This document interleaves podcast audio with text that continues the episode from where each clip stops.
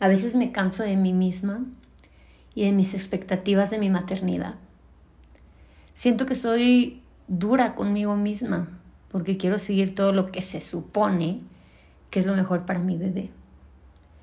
Y digo que se, supone porque ahorita dicen una cosa y en un año van a decir que ahora esto es mejor. Yo la verdad es que soy súper reglas con lo que se supone que se debe de hacer. Y soy un poco cuadrada. Así es que si alguno de ustedes es como yo, seguro me entenderá. Y definitivamente se va a poner en mi lugar. Siento que a veces me juzgan. O probablemente me juzgue yo misma.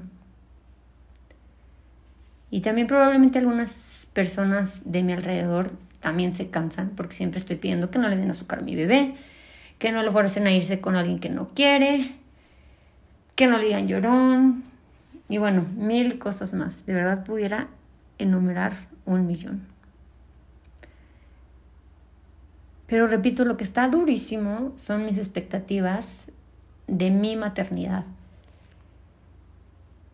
Estoy un poco ansiosa, estresada, en alimentación complementaria, que coma los cinco grupos, que no coma azúcar, ni sal, lo más que se pueda, que no vea televisión, televisión, que no ocupe, que no utilice aparatos electrónicos y no se diga el celular. La lactancia, que primero la quería de seis meses exclusiva, después de un año para que no se enferme. Y ahora que ya me vacuné, a seguirle porque le da defensas. Permitirle al bebé que llore, que saque su frustración y al mismo tiempo poner límites. Respetar su súper apego, porque está muy, muy apegado.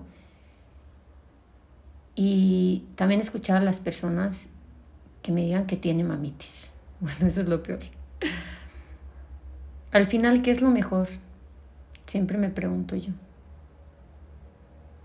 Yo todavía no encuentro un balance, si es que lo hay. Y si alguien lo sabe, páseme la receta, por favor. Yo he aprendido a no juzgar a las demás mamás. Y créanme, cuando yo no era mamá, juzgaba y juzgaba. La pregunta más grande es por qué no aprendo a dejar de juzgarme, de juzgar mi propia maternidad. Y poco a poco me cae el 20 de todo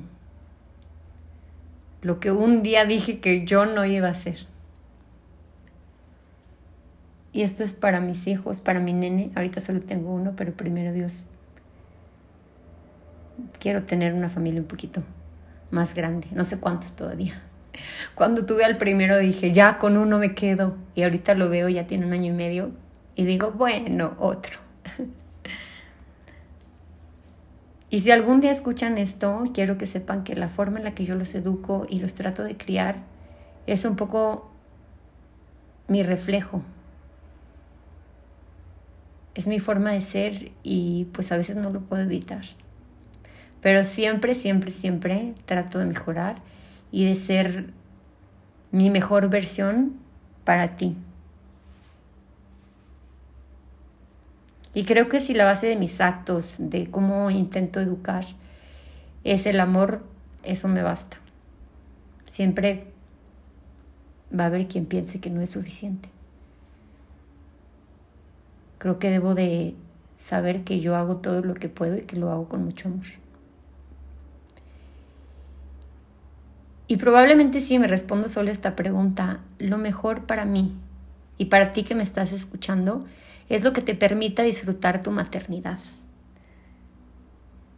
Me quiero relajar, de verdad estoy en terapia. quiero dejar de ser tan, pues no sé, querer tener esa, esa maternidad tan de lo que se debe de hacer y disfrutar más, disfrutarte a ti.